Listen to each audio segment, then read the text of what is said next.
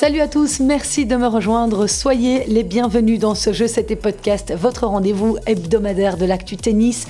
Et que la semaine a été belle pour le tennis belge, avec d'un côté un nouveau titre sur le circuit pour Elise Mertens et de l'autre une victoire incroyable de David Goffin face au numéro 1 mondial Carlos Alcaraz. S'il vous plaît, eh bien David et Elise interviendront tous les deux dans mon podcast cette semaine. Si ça, c'est pas du luxe, Elise Mertens m'a accordé un moment juste juste après son sacre à Monastir ce lundi. Le premier aux côtés de son nouveau coach, Philippe Dehaas. Il prendra lui aussi la parole dans ce podcast. Ne manquez surtout pas ce débriefing. Et puis, vous entendrez la réaction de David Goffin juste après son énorme exploit mardi dernier au tournoi d'Astana. Un tournoi remporté par Novak Djokovic qui a surclassé la concurrence pour décrocher son 90e titre ATP. On verra aussi ce qu'il s'est passé du côté d'Ostrava et de Tokyo, les deux autres tournois de la semaine. Merci de faire partie de cette chouette communauté de fans de tennis. Vous pouvez réécouter les anciens épisodes sur toutes les plateformes de podcast. Mais pour l'heure, restez bien là, vous êtes entre de bonnes mains. Excellente écoute.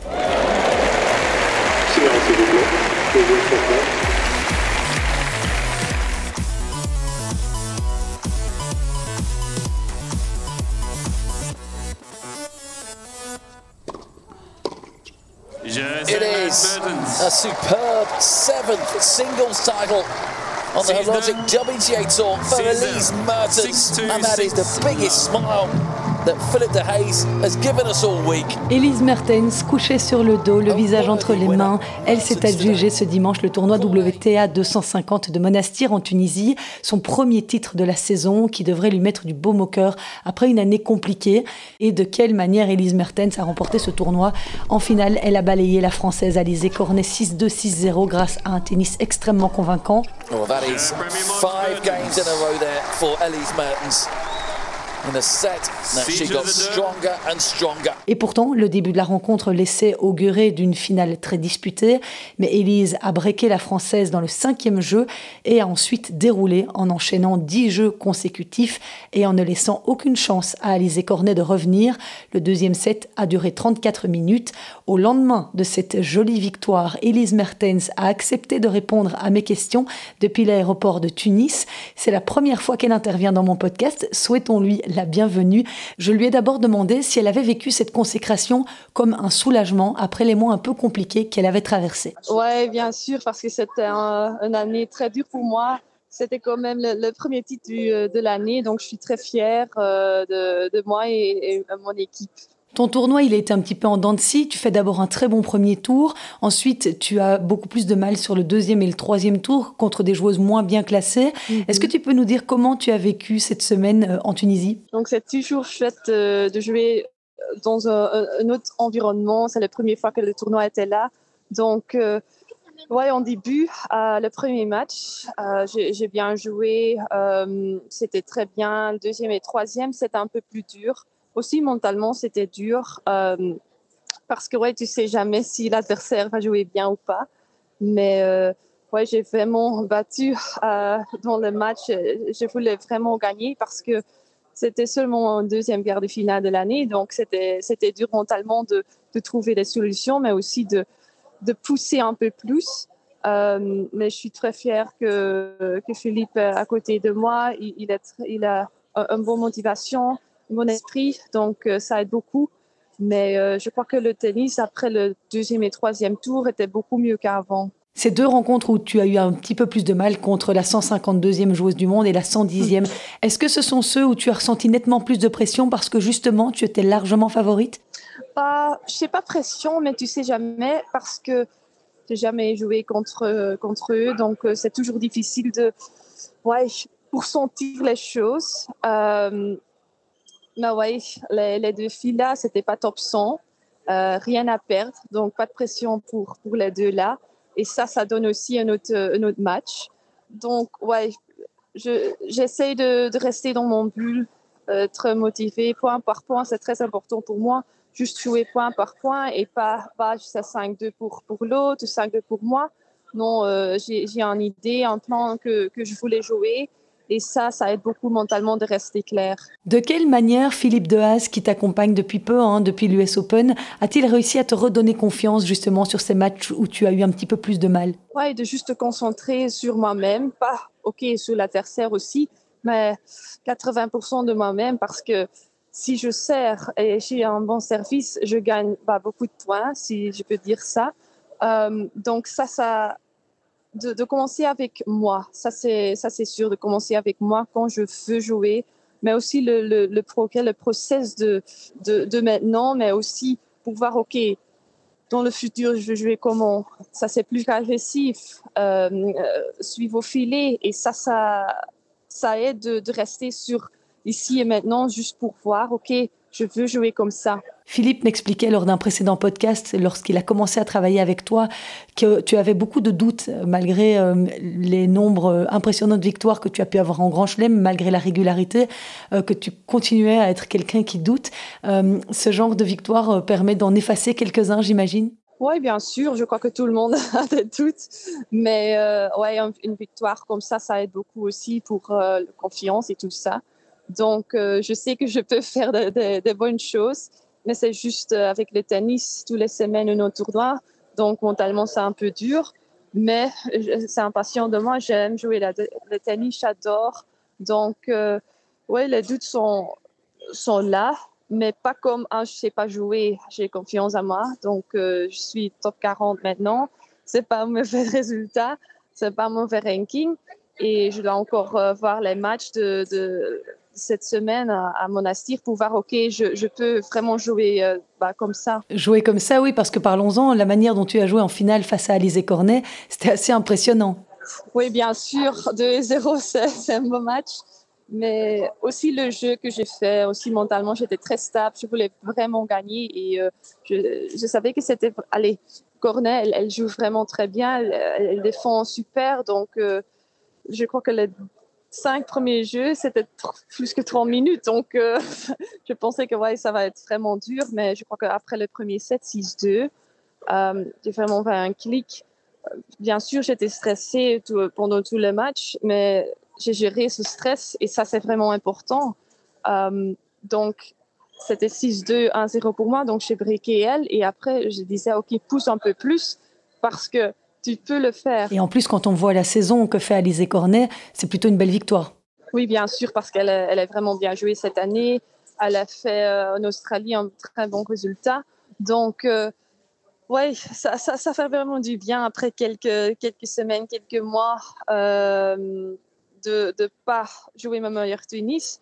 Et je crois que c'est jamais trop tard pour faire un bon résultat, aussi pour pour l'esprit de moi, pour, pour donner tout, parce que je travaille tous les jours, mais j'aime beaucoup le tennis, donc ça, c'est pas de problème. Mais si tu as un, bon résultat, si tu gagnes un titre, parce que c'est le septième titre, ça, ça donne beaucoup de confiance et ouais, beaucoup de, de motivation pour, euh, pour, euh, pour, avoir plus. Cette victoire à Monastir te permet de remonter au classement mondial. Tu es 36e euh, ce lundi. J'imagine que ça, c'est un fameux coup de boost pour la fin de ta saison. Oui, bien sûr. Je crois que j'étais presque dehors de top 50, donc maintenant euh, je suis 36, c'est meilleur que d'habitude, mais je veux, je encore plus, ça c'est sûr. Je travaille pour être dans le, dans le top. Et je crois qu'avec un jeu comme, comme, comme cette semaine, si je peux jouer comme ça, avec Philippe euh, à côté de moi, euh, ça va m'aider beaucoup. Il a vraiment une bonne motivation, donc c'est un bon clic. Et euh, ouais, tu sais jamais ce qui va passer. Donc, euh, mais on va donner tout ça, c'est sûr. Et comment se passe cette collaboration justement avec Philippe en dehors du terrain? Est-ce que tout se passe bien? Vous avez passé une chouette semaine? Oui, oui, c'était, c'était très bien passé. C'était très bien passé. Oui, le focus est sur le terrain, mais si en dehors du terrain, on rigole. Et ça, c'est aussi important de rigoler un peu parce que la vie, la vie est belle. Donc, euh, c'est, c'est important de ouais, un balance de, de focus et euh, un peu le, le, relâchement après. Eh bien, tant mieux. Je vous souhaite encore beaucoup de bons résultats ensemble, en tout cas. Merci beaucoup. Merci à toi de m'avoir consacré ce temps euh, pour répondre à mes questions euh, juste avant de prendre ton avion. bonne chance pour la suite de ta saison. Je suivrai ça de très près, hein, comme toujours. Merci. Quel est ton programme maintenant? Oui, bah, La semaine prochaine, je vais au Mexique le mercredi au jeudi et je joue la, la semaine prochaine à Guadalajara. Eh bien, bon retour en Belgique pour ces quelques jours de repos et puis bonne chance au Mexique. Merci beaucoup. Bonne journée. Au revoir. Je précise qu'Elise Mertens disputait sa onzième finale en carrière ce dimanche. Les six autres titres qu'elle avait gagnés jusqu'ici, c'était à Hobart en 2017 et 2018, à Lugano en 2018, à Rabat la même année, à Doha en 2019 et à Melbourne en 2021. Et si vous désirez en savoir plus sur les joueuses belges qui ont au moins gagné un titre sur le circuit WTA dans l'Air Open, je vous invite à consulter le blog de Patrick Aumont à Mortier-Lobe. Il les a justement listés dans un article paru ce week-end. Et comme je vous le disais en sommaire, j'ai également recueilli les impressions du coach d'Elise Mertens, Philippe Dehaze, qui l'accompagne depuis peu, hein, depuis le mois d'août. C'est donc un premier succès qui le rend très fier et très heureux. Je lui ai d'abord demandé si la finale d'Elise contre Alizé Cornet était son meilleur match cette semaine à Monastir. Oui, oui, clairement, c'était son, meilleur match. Euh, en tous les cas, c'était son match le plus consistant du début à la fin. Elle a fait des très bons parties de match pendant tout le tournoi avec, euh, avec un peu de up and down, mais, mais, mais clairement, en termes de, en termes de, qualité tennistique et de gestion émotionnelle, c'était son meilleur match. Hmm. Et Alizé Cornet disait qu'elle était passée un petit peu à côté euh, de sa finale, qu'elle n'avait pas pu livrer en tout cas euh, la même prestation qu'en demi, notamment contre Kudermetova. Est-ce que tu as eu l'impression qu'elle était passée à côté de sa finale ou bien que c'est Elise qui a très bien joué et qui l'a empêché de jouer finalement? Non, je pense que. Alors, Alizé n'a pas joué son meilleur match j'ai été voir la, demi contre Kudermetova. Euh, c'était, euh, c'était un sacré niveau. Alors, elle a fait beaucoup de doubles, Alizé. Euh, elle a fait beaucoup de, petites erreurs que d'habitude elle ne fait pas. Est-ce que c'était parce que, parce que c'était la finale? C'est, fort probable, je ne vais pas poser la question. Donc, Alizé n'a probablement pas fait son meilleur match de la saison, mais d'un autre côté, Elise a réussi à gérer justement ce, cette, ambiance toujours particulière qu'est, qu'est une finale. Donc, euh, et, et, et contextualiser le match, finalement, ça fait partie aussi de l'enjeu.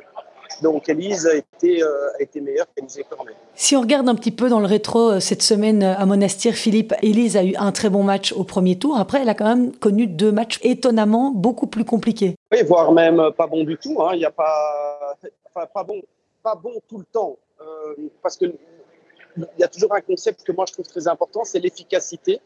Et euh, elle a réussi pendant tous ces matchs à un moment donné à, faire la différence et, à trouver le moyen de s'en sortir.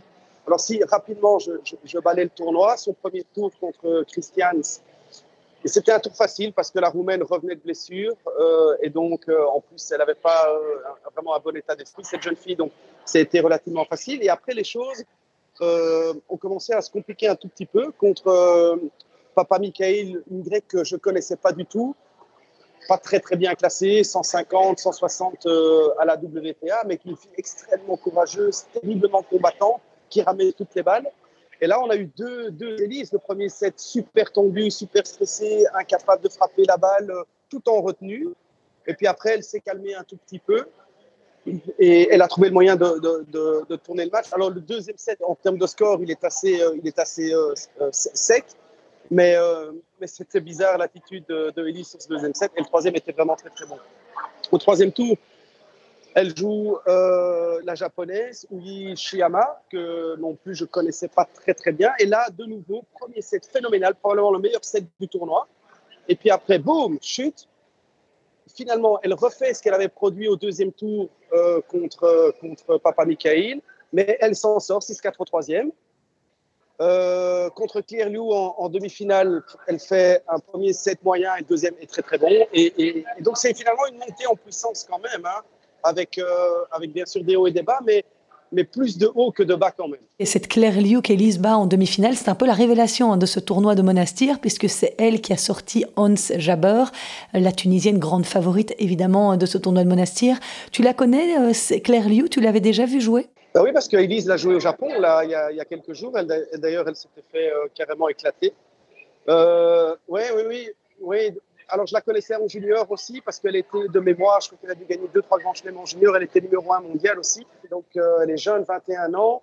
Non, elle joue très, très, très bien. Vraiment, euh, c'est pas, pas vraiment un truc facile. C'était pas un truc facile.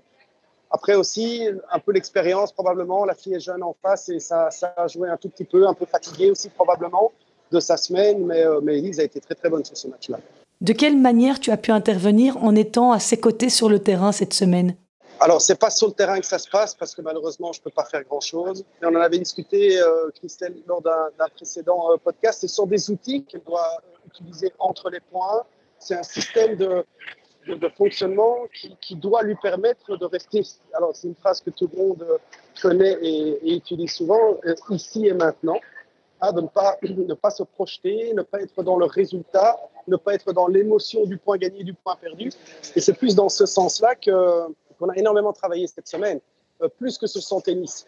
Donc, on a travaillé avec, des, avec énormément d'exercices de visualisation, donc euh, que ce soit interne ou externe. Donc, visualisation externe, je me vois jouer, visualisation interne, je me sens jouer. Et essayer de, de vivre des, des, moments cruciaux, des moments difficiles, et, et, les vivre et trouver le moyen de passer, euh, passer au-dessus. Et je trouve qu'elle était extrêmement en finale, elle a vraiment lutté, c'était dur émotionnellement sa finale, je voyais qu'elle se battait, mais finalement, elle a réussi à garder le contrôle en utilisant les petits outils qu'on est en train de mettre en place. Et moi, ça, ça m'a rendu très, très fier, évidemment, et très content. C'est bien plus ça que juste l'encourager, lui dire accroche-toi, euh, ça va aller, blablabla. Parce que on est loin, je pense pas qu'elle entende. Donc, c'est pas, c'est pas vraiment mon attitude pendant le match, même si j'essaie toujours de transmettre quelque chose de très positif. C'est plus c'est plus euh, ce qui a été fait en amont qui est important. Ce septième titre de sa carrière, il va penser les plaies d'une saison compliquée pour Elise, non? Elle était compliquée, mais euh, bon, moi je la découvre. Hein. Finalement, c'est notre euh, troisième tournoi qu'on fait ensemble. Et c'est quand même le fruit, en tous les cas, de. Elle, n'arrête pas de travailler. Alors, ça a été compliqué, mais ici, par exemple, je vois un peu comment elle, elle est comment elle est respectueuse, j'aime bien ce terme, mais comment elle traite son, métier, comment la vision qu'elle a de son, statut de joueuse de tennis professionnel, les sacrifices qu'elle fait, euh, ce qu'elle met en place pour être meilleure. Je trouve que c'est entièrement mérité euh, ce titre parce que même si les résultats n'ont pas été très très bons pendant l'année, elle n'a jamais changé ses routines, elle n'a jamais changé ses attitudes, elle a toujours fait la même chose pour être la meilleure possible. Alors, pour des raisons euh, diverses et variées, elle n'a pas réussi euh, à mettre tout en place tout le temps. Ici, j'espère que ça peut être un chouette tremplin. Euh, bon, il y a encore un ou deux tournois là qui arrivent, un gros notamment au Mexique. Donc voilà, capitaliser sur cette semaine, ce serait fantastique évidemment. Elle revient au 36e rang mondial ce lundi grâce à cette belle semaine à Monastir. Quels sont les objectifs que tu te fixes pour la fin de l'année? Alors moi, j'en ai aucun en termes de classement et de résultats de nouveau, euh, je risque de, me répéter un tout petit peu, mais je pense que c'est plus un processus que, que autre chose. Donc, c'est un processus de performance. Et moi, le seul objectif que j'ai pour elle, c'est de continuer à améliorer euh, ses compétences dans l'utilisation des outils qui lui permettent de gérer ses émotions. Ça, c'est pour moi capital. Qu'elle arrive à, à, ne pas se mettre dans des états euh, terribles sur le terrain et éviter des trous d'air, parce que quand on peut gagner un match en 1h15, c'est dommage de passer 2h45 sur le terrain. Donc ça, ça voilà, ça, moi, c'est mon seul objectif et j'espère trouver un peu de stabilité dans, dans, les matchs qui vont, qui vont venir. Ça, c'est plus sur le côté mental et sur le côté euh, plus tactique du jeu, qu'elle continue à travailler vers, vers ces transitions parce que elle, elle, volait extrêmement bien, elle a un jeu de défense fantastique. Et ça, c'est ça sa force, c'est qu'elle a vraiment un plan B. Si, si son jeu offensif se met pas en place, elle peut courir et ramener les balles et elle met toujours le slice quand il faut, elle lève la balle quand il faut, elle voit, elle voit le jeu, elle sent le jeu. Mais son jeu pour moi, c'est euh, décider du point, frapper les retours, aller vers l'avant, aller chercher les volets. Et ça, il faut qu'elle euh, euh, qu'elle soit convaincue de ça aussi. Alors, elle l'est, mais elle doit être convaincue de le faire quand elle est justement en situation de stress intense, quand les moments sont super importants. Et alors, au niveau tactique, c'est être euh, convaincue que son jeu, ce n'est pas que de défendre, parce que Elise défend extrêmement bien. Hein, on, la voit, hein, elle est capable de slicer, elle est capable de ralentir, de, de, bien varier les trajectoires de balle, et elle a vraiment un plan B, ce que peu de filles ont. Mais maintenant, son plan A et son jeu, pour moi, son ADN, c'est un jeu qui est très offensif, c'est utiliser ses qualités physiques, c'est de frapper les retours, c'est de jouer en avançant, c'est vraiment de, travailler sur cette transition arrière-filet. Et ça, il faut qu'elle le fasse. Et donc, j'aimerais bien voir quelques matchs d'ici la fin de la saison où je la vois faire ça tout le temps, à tout moment, importe peu l'adversaire, importe peu où, elle en est dans le tournoi, importe peu euh, si c'est un point important, etc. Et c'est de pouvoir le faire justement quand le point peut décider du set, peut décider du match. c'est de ne pas aller chercher finalement ce qu'elle aime le plus, c'est-à-dire défendre euh, et attendre que l'autre fasse l'erreur. Voilà, ce sont les deux petites choses à mon avis qu'on peut qu'on peut mettre en place et si elles sont faites, on aura, je pense, on aura lancé les bases de l'année 2023. Super, ben merci beaucoup Philippe pour ce petit débrief en direct de Tunis. Et euh, vas-y, comme ça tu ne rates pas ton avion, ce serait dommage que tu puisses pas rentrer à Wavre. Non, non, c'est bon, ils ont encore commencé l'embarquement, il n'y a pas de souci. Et comme vous l'avez entendu dans cette interview, Elise Mertens grimpe de la 42e à la 36e place mondiale ce lundi. Elle pourrait encore gagner quelques places d'ici la fin de l'année puisqu'elle n'a que 10 petits points à défendre. Je vous rappelle que son meilleur classement a été une 12e place mondiale en novembre 2018. En tout cas, elle a récupéré sa place de numéro 1 belge qu'elle avait un temps cédée à Alison Van Oudvank qui a annoncé d'ailleurs mettre un terme à sa saison en raison d'un problème au dos, tout comme Grete Minen qui l'avait fait via les réseaux sociaux il y a quelques semaines. Alison Van Oudvank est 50e au ranking mondial, mais elle va encore perdre pas mal de points d'ici la fin de l'année, puisqu'elle avait remporté les tournois d'Astana et de Limoges fin 2021. La troisième belge dans le top 100, c'est Marina Zanevska. Elle est actuellement 84e. Please take your seats quickly, ladies and gentlemen. Thank. Et tant qu'on est dans le chapitre belge, notez qu'Isaline Bonaventure a remporté son match du premier tour au tournoi 250 de Cluj-Napoca en Roumanie. Après être sortie des qualifications, ça lui fait donc trois matchs, trois victoires. Elle a battu euh, ce lundi matin la russe Gracheva 7-6, 7-5 et sera opposée au prochain tour soit à Eugénie Bouchard, invitée par les organisateurs, soit à la tête de série numéro 2 du tournoi, l'Ukrainienne Anelina Kalinina. Et Isaline Bonaventure a gagné son match du premier tour sous le regard attentif de Kirsten Flipkens, venu l'encourager. Kirsten est engagée en double dans ce tournoi aux côtés de Laura Sigmund, la paire belgo-allemande qui a été jusqu'en demi-finale la semaine passée au tournoi d'Ostrava. Flipkens et Sigmund avaient été battus 4-6, 6-1, 10-7 par les américaines Catherine McNally et Alicia Parks. Et puisque je vous parle de tennis féminin belge, eh bien sachez que l'on connaît le nom des joueuses qui ont été présélectionnées pour la phase finale de la Billie Jean King Cup qui se jouera à Glasgow du 8 au 13 novembre. Il s'agit d'Elise Mertens, d'Alison Van Oudvank, de Marina Zanevska, d'Isaline Bonaventure et de Kirsten Flipkens. La Fédération belge de tennis l'a annoncé ce lundi. Ce sont les mieux classés, mais Johan Van Erck peut faire trois remplacements d'ici là, ce qui pourrait être le cas compte tenu de la blessure d'Alison Van Oudvank. Johan Van Erck a annoncé que la jeune Sofia Kostoulas accompagnerait l'équipe à Glasgow pour une première expérience précieuse en Billie Jean King Cup, un peu comme il avait fait avec Gilles Arnaud Bailly et Alexander Blocks en Coupe Davis à Hambourg. Une très belle opportunité pour la jeune joueuse de 17 ans, 502e à la WTA, mais deuxième mondiale chez les juniors, catégorie dans laquelle elle a déjà décroché 5 titres cette saison. Je vous rappelle que 12 équipes réparties en 4 groupes participeront à cette phase finale de l'ex-Fed Cup. La Belgique figure dans le groupe B où elle affrontera la Slovaquie le 9 novembre et l'Australie le lendemain. Les vainqueurs de groupe joueront les demi-finales, ce sera le 12 novembre. Allez, on revient sur le circuit WTA pour parler de l'autre tournoi qui avait lieu cette semaine. C'était à Ostrava en République tchèque, un WTA 500, soit une catégorie supérieure à Monastir. Et c'est la joueuse locale, Barbara Krishikova, qui a ravi le public et les organisateurs en s'imposant en finale face à la numéro 1 mondiale, Iga Swiatek. Et quel spectacle les deux joueuses ont livré. C'était une finale passionnante de plus de 3 heures qui s'est terminée sur le score 5-7, 7-6, 6-3 en faveur de Krishikova, pourtant menée d'un set, mais qui a trouvé les pistes tactiques pour s'en sortir. This time she does it. A final of epic proportions. As Barbara Krejcikova does what no other player has managed to do in 2022. C'était la deuxième finale la plus longue de la saison après celle de Strasbourg en mai dernier entre Kaya Juvan et Angélique Kerber, remportée par l'Allemande. Et il s'agit du cinquième titre de la carrière de Barbara Krejcikova, le deuxième d'affilée après le tournoi de Tallinn la semaine passée. Elle vient donc d'enchaîner neuf victoires consécutives en indoor. Barbara Krejcikova, elle qui a connu une saison en dents puisqu'après sa finale à Sydney et son quart de finale à l'Open d'Australie en début de saison, la Tchèque a dû être écartée des cours pendant presque quatre mois à cause d'une blessure au coude. Ça n'a ensuite pas été facile de retrouver son meilleur niveau.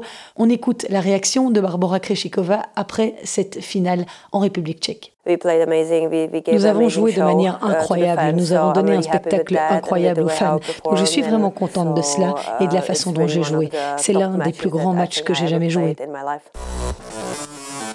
Oui, la performance de Batriga Swiatek en finale est vraiment à souligner parce qu'à Ostrava cette semaine, la Polonaise a signé en demi-finale la 60e victoire de sa saison.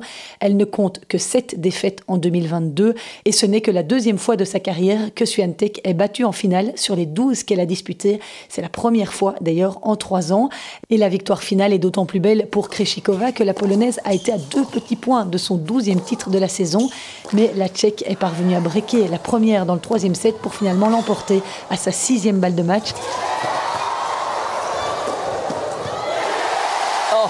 Grâce à cette victoire au courage, Kreshikova fait un bond de 9 places au classement mondial ce lundi et réintègre le top 20.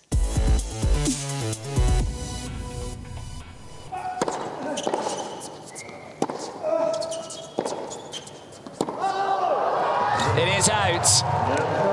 And it is a 90th ATP Tour title for the quite extraordinary Novak Djokovic.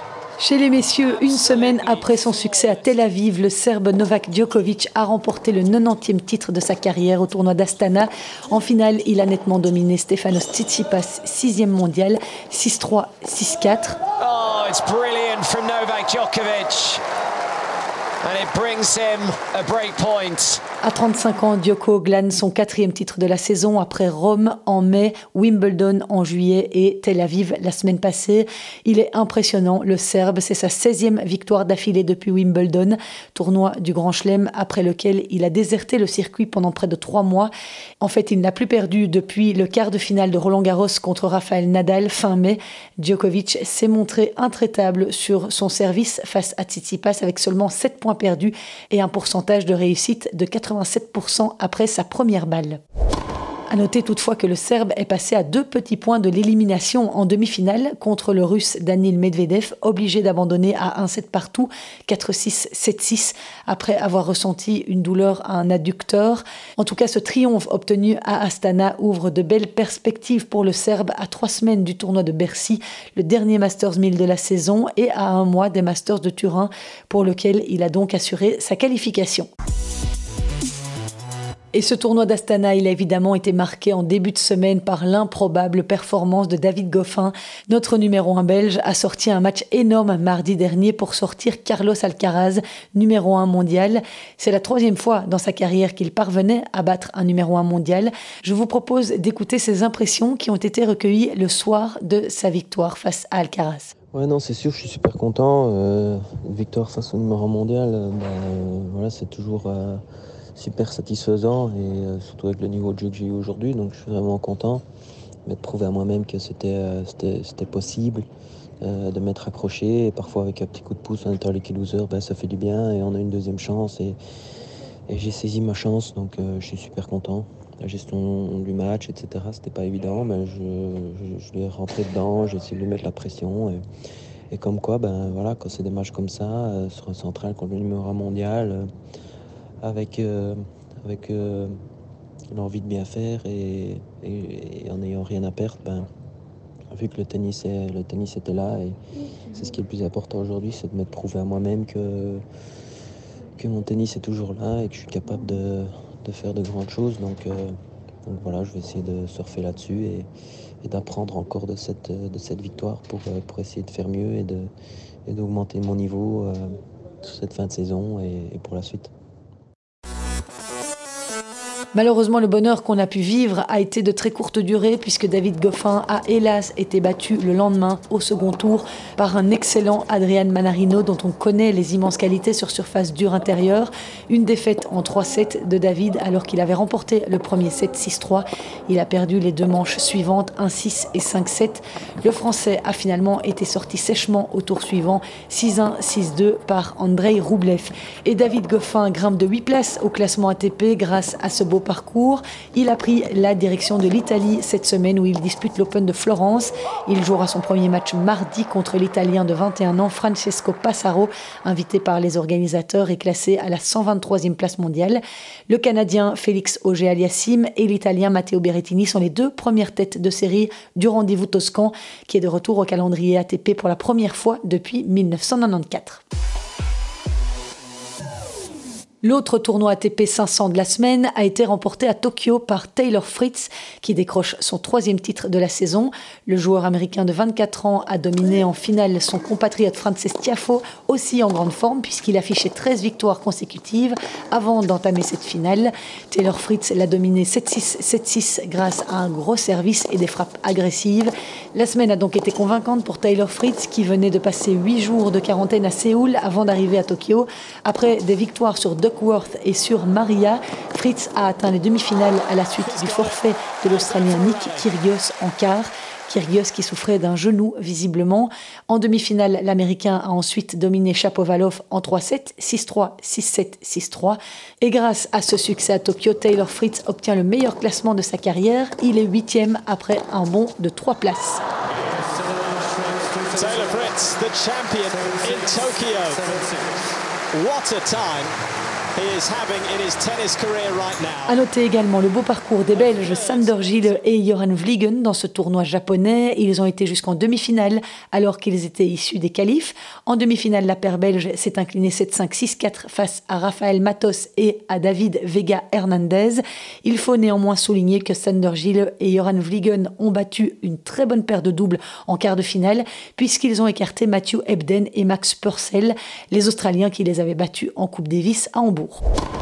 Et deux petites nouvelles à vous donner en bref pour clôturer ce podcast. D'abord, vous dire qu'une finale belgo-belge a eu lieu ce week-end au tournoi ITF de Nevers en France. Deux jeunes joueurs de l'AFT se sont disputés le trophée et c'est Gauthier Auclin, 396e, qui a battu en finale Raphaël Collignon, 322e. Une victoire en 3-7, 6-3, 2-6, 6-3. C'était la troisième finale cette saison entre les deux Liégeois de 20 et 21 ans. Gauthier Auclin l'ayant remporté précédemment à Berco et Collignon à Arlon.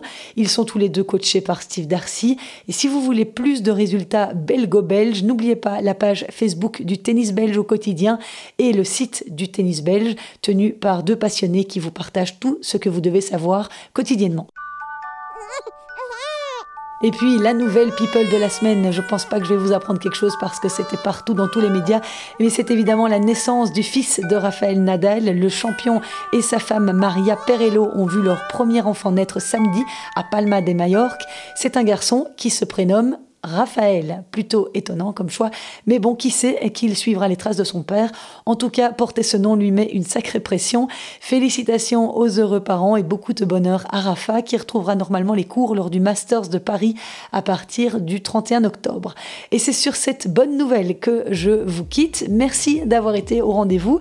Si vous appréciez mon podcast, s'il vous plaît, parlez-en autour de vous. J'ai vraiment besoin de vous pour me permettre de grandir. En tout cas, c'est un plaisir de vous lire aussi sur les réseaux super motivant. Merci pour votre fidélité. Je vous donne rendez-vous la semaine prochaine. Portez-vous bien. Ciao.